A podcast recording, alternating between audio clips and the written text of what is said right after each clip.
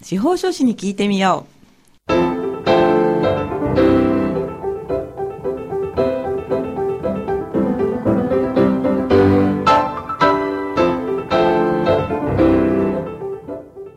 FM 大白をお聞きの皆さん、こんにちは。宮城県司法書士会がお送りする、あ、司法書士に聞いてみようの時間です。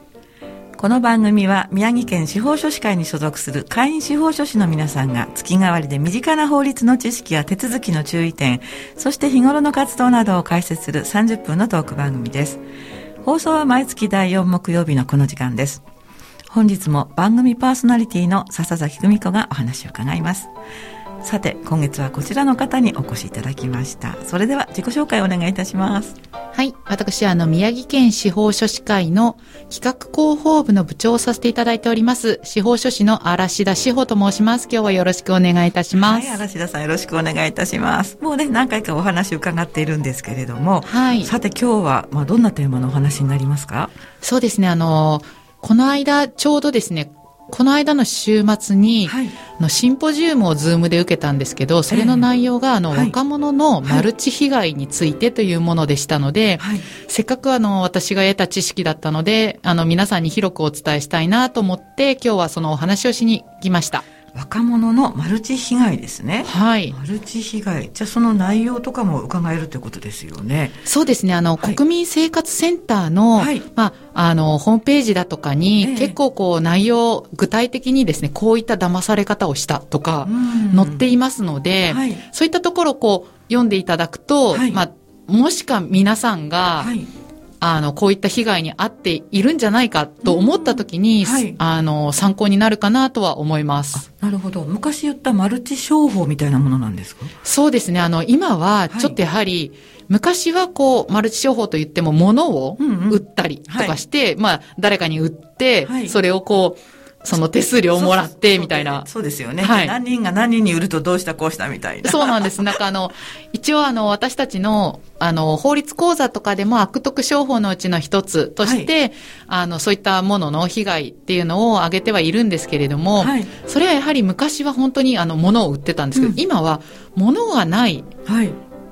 投資とか、そういったので、こう、お金を巻き上げられるっていう、はい。そういった被害がどうも若者の間で特に増えているみたいなんですね。ええまあ若者に遠い存在だからなかなか いや、私も、私も遠すぎて。遠すぎてちょっとピンとこないんですけど。そうなんですねえ具体的にはどういう感じなんですか？はい。あの、ちょうど、はい国民生活センターで出している、あの、内容が、すごくこう、あの、なんていうんでしょう、具体的で、はいいあの、ご説明するのにいいかなと思ったので、ちょっとそれを読ませていただきます。あ、ぜひ。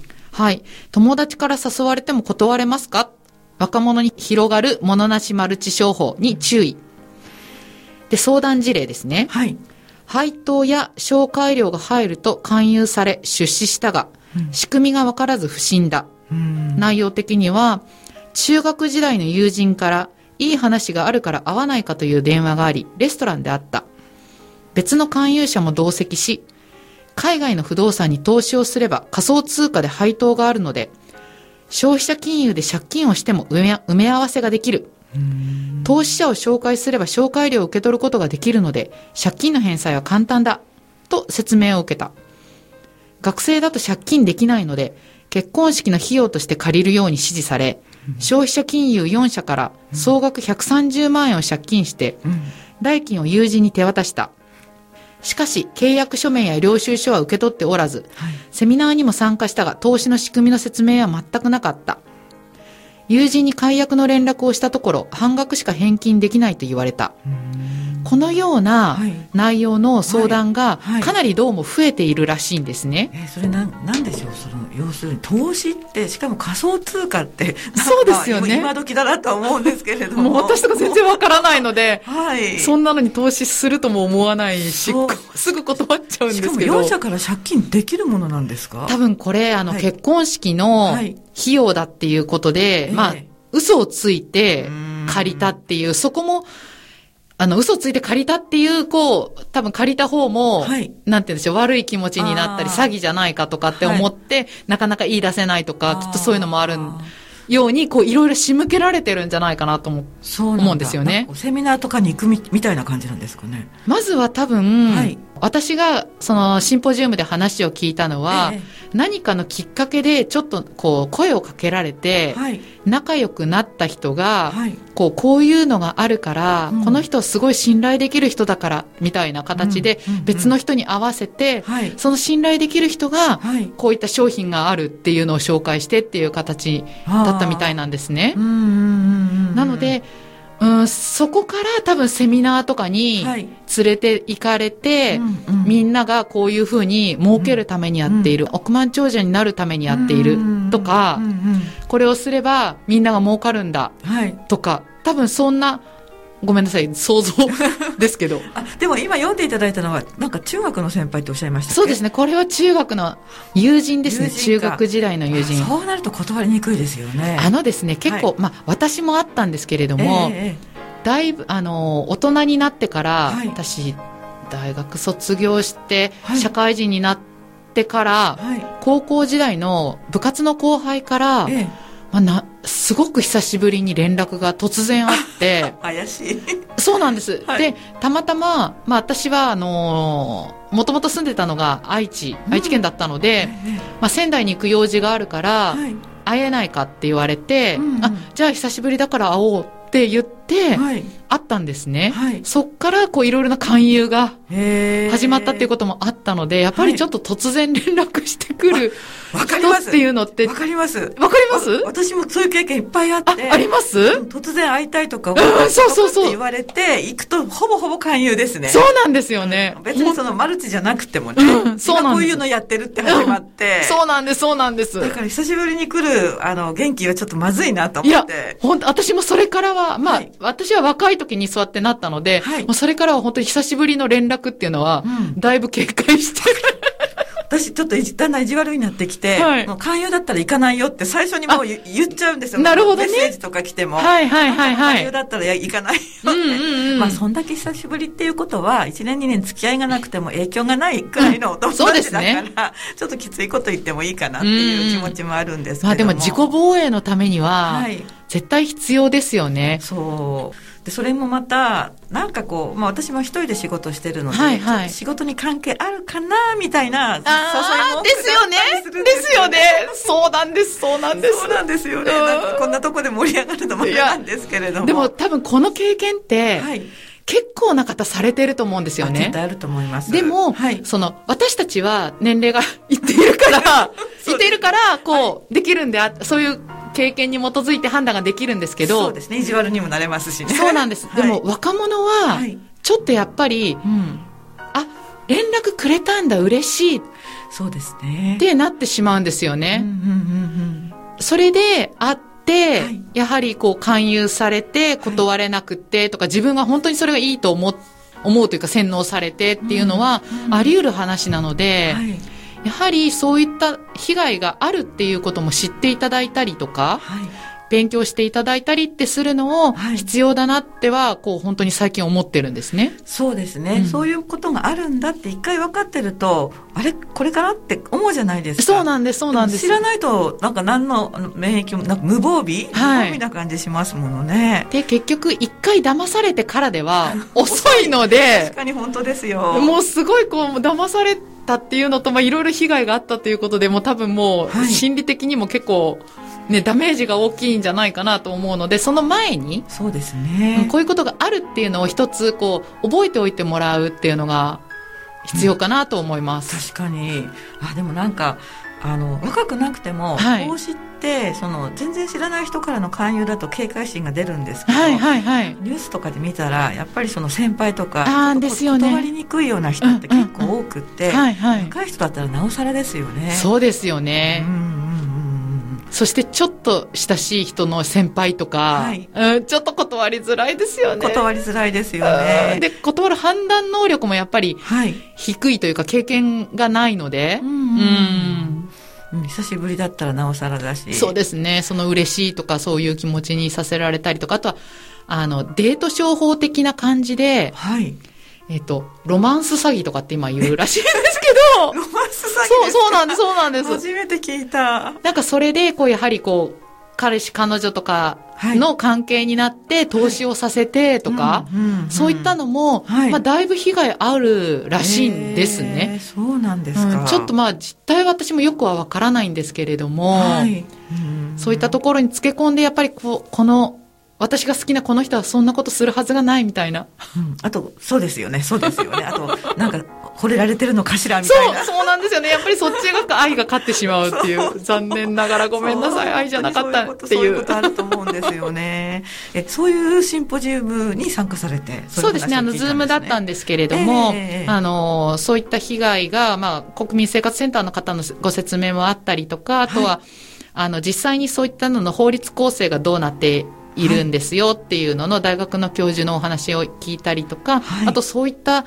ものに陥る若者の心理というのはどういうものなのかとか、そういったのの内容のシンポジウムをちょっと受けさせていただいたので、はい、これをできればやっぱりあの若者たちに伝えて私たち、まあ、司法書士会微力ながら法教育をやってますので、はい、そういった形で伝えていけたらいいなって思って、今日、あ、これ、高校に限らず、ここで話せば、いいことそう、あの、ラジオ聞いてる人には伝わると思って。今日これを話そうと思ってきました。ありがとうございます。すごく響きました。はい。共通の何回さっきも。そうですね。やっぱりありますよね。うん。でも正直その話伺って、まあ、そういうふうに思われたんですよね。やっぱり自分たちの出番だっていう感じがした。そうですね。うんうん、すごく私たちがやってあまあ、法律教室とか法律講座をやってるんですけれども、えー、これがすごく本当に伝われば、はい、子供たちのためにすごくなるんじゃないかっていうのをこう感じたシンポジウムでした。はい、はあ、ありがとうございます。じゃあ、その法律教室講座ですかね。法律講座ですね。じゃあ、後半はそのお話を伺うことにして、ね、はい。じゃあ、この辺でですね、はい、嵐田さんのリクエスト曲をおかけしたいと思います。はい。今日はエリック・クラプトンのレイラいただいてますけれども、はい、これはそうですね。今日私ちょっと来る時も車で聞いてきたんですけど、はい、やはりすごいこう、の乗れるというか、テンションが高くなる。そしてテンション高いままここに来てこの話をしているので。ひしひしと感じました。そうですよね。はい、すいません。じゃあぜひ皆さんにも聞いていただきたいと思います。そしてテンション上げましょう、みたいな。はい。はい。ではおかけします。エリック・クラプトンでレーダです。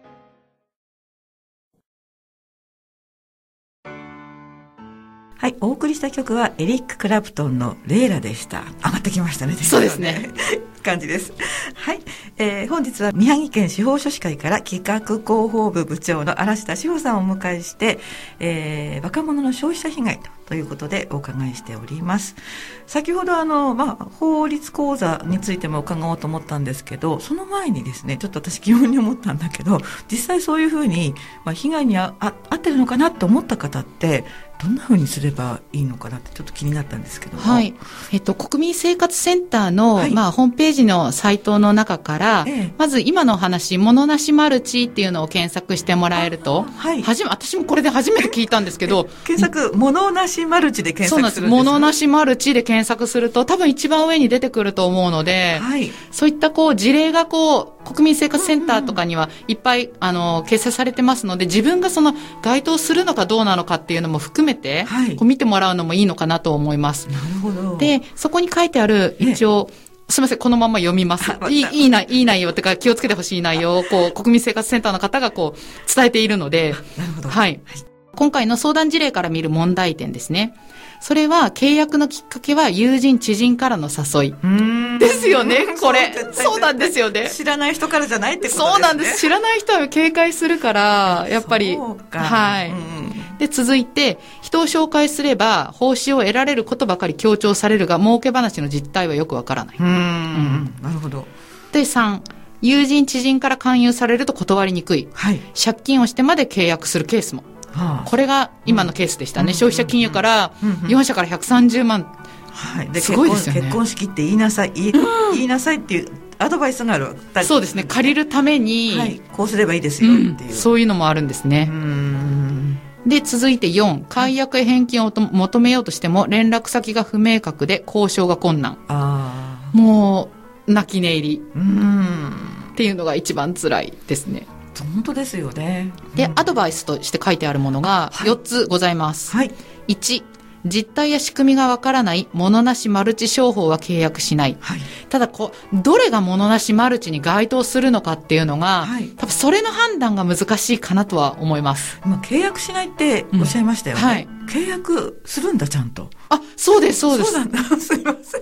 あの、ただ契約っていうのは、はいまあ私たちの法律講座でもやりますけれども、はい。口頭での、はい。あのー、意思の、そ、あのー、まあ、申し込みとはい。承諾の合致で契約にはなるので、はい。そこら辺もちょっと十分注意してあ、そうなんだ。別に書面にハンコとかしなくても契約にはなっちゃうんです。そうなんです。それでどんどん進められてしまうと、もう後戻りできないっていうことにもなりますから、はい。で、あとはもう結局、あの、相手方が連絡取れなくなれば契約とかどういうことはい。かっていうのはもう関係なくなっちゃうじゃないですか。うんそうですね。そうなんですよ。うんうんうん。で、続いてにアドバイスに、はい。友達や知り合いから勧誘されてもきっぱりと断りましょはい。う。で、こういうのって、はい。結局、友達関係があるから断れないってはい思って契約したりとかはいすると思うんですけど、はい。そもそもそんなの勧誘してる人をうん。勧誘して、こう自分に損害を与える方は友達ではないと思うんです。逆に友達も被害者ですよね。うーん、まあそうなんでしょうかね。うん、まあ者、違うか。被害者から被害者を生んでいる部分はあるかもしれないですよね。自分が損しているから、はいやっぱりそれを補填補填しようと思ってる人もいるでしょうし、確かに、そうですよね。で、本当にいいと思ってる人もきっといるでしょうしあ、そうか。もうわからないんですよね。うん。うんうん。まあ、上の方は儲かってるんじゃないですか。あ、何でもそうですよね。そそうですね一番悪い人が一番儲かることになってるんですよね。そうなんです、そうなんです。そんなに簡単にもう儲けられないです。うん。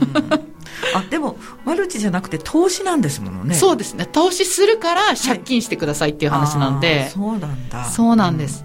であとは3、安易にクレジットカードでの高額決済や借金をしないようにしましょう。はい。これも高額でか、あの、クレジットカードでキャッシングとかをしたりとか、はいあと、そうですね。それでリボ払いとかにはい。させたりとか、その月いくらぐらいだから、いそれにプラスになるよとか、はい。そういった話もあるようですね。なるほど。はいうん続いて4番、不安に思った場合やトラブルになった場合は、消費生活センター等に相談しましょうと。うんまあ、あの、私たち宮城県司法書士会もそういった、あの、相談にも載ってますので、電話相談、今、ちょっと面談相談が、すみません、これの放映の時期が、あの、どうなってるかはわからないんですけれども、はい今のところ電話相談だけで、あと、面談相談もやってる、あの、時期によってはやってる、このコロナの状況によってはやってることもあるので、はいお問い合わせいただければと思います。そうですね。はい何でもまず人に聞くと、知恵も浮かんできますし。そうですね。うんで、あの、私たちは法律の専門家なので、はいそういったのをご相談いただければ、うんあの、少しは安心できる部分もあるかなとは思いますので、そうですね。早めに相談ですね。うん。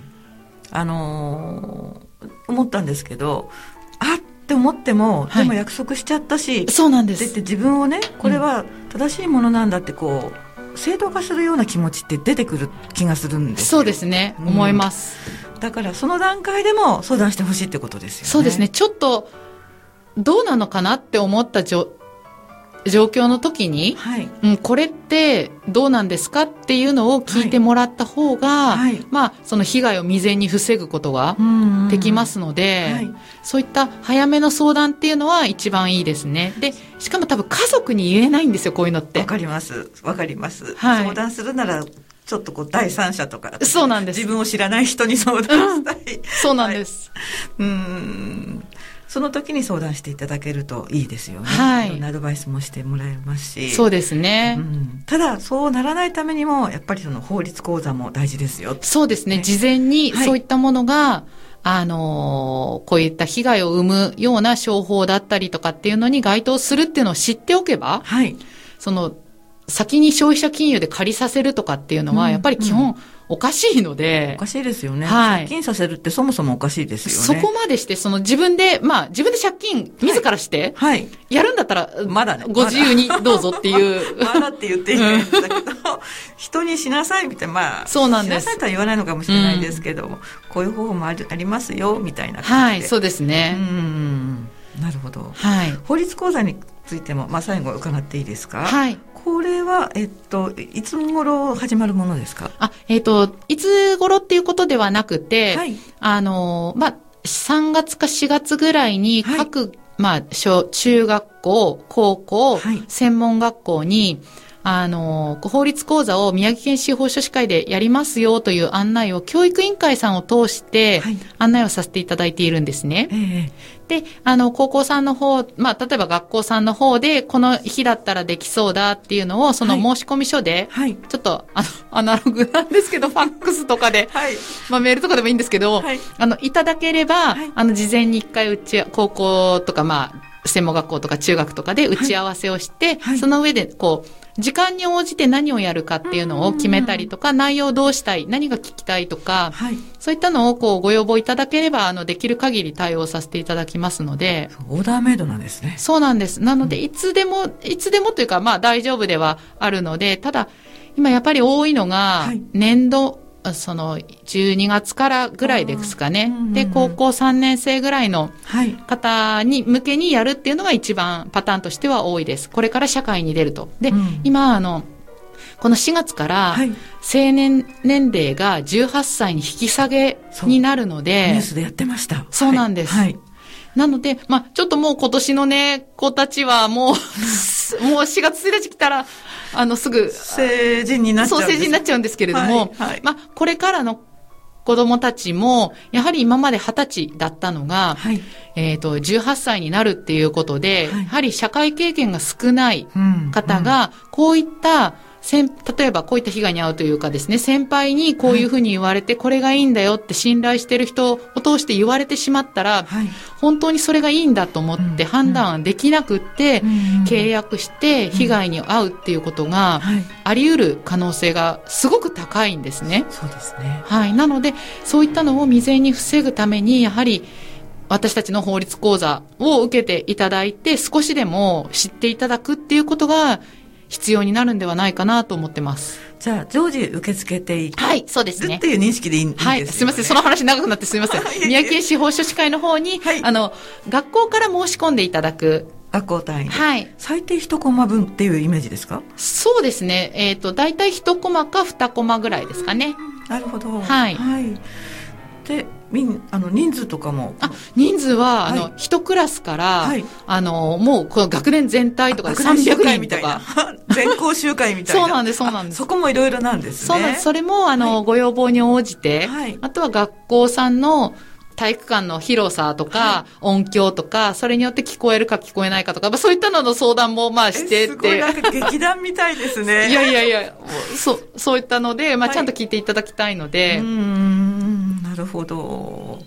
じゃあ、ぜひ、あの、宮城県司法書士会に、えー、まあ、ご相談すればいいということですよね。そうですね。あはいの、案内を出しますし、あと、えっ、と、宮城県司法書士会のホームページの中から、はい法教育というところから入っていただくと、ねはい、ありますので、うんそこから入っていただいて、法律講座というところを見ていただくと、申し込み用紙、ファイルの添付がございますので、はいそこからダウンロードしていただいて、お申し込みいただいても結構です。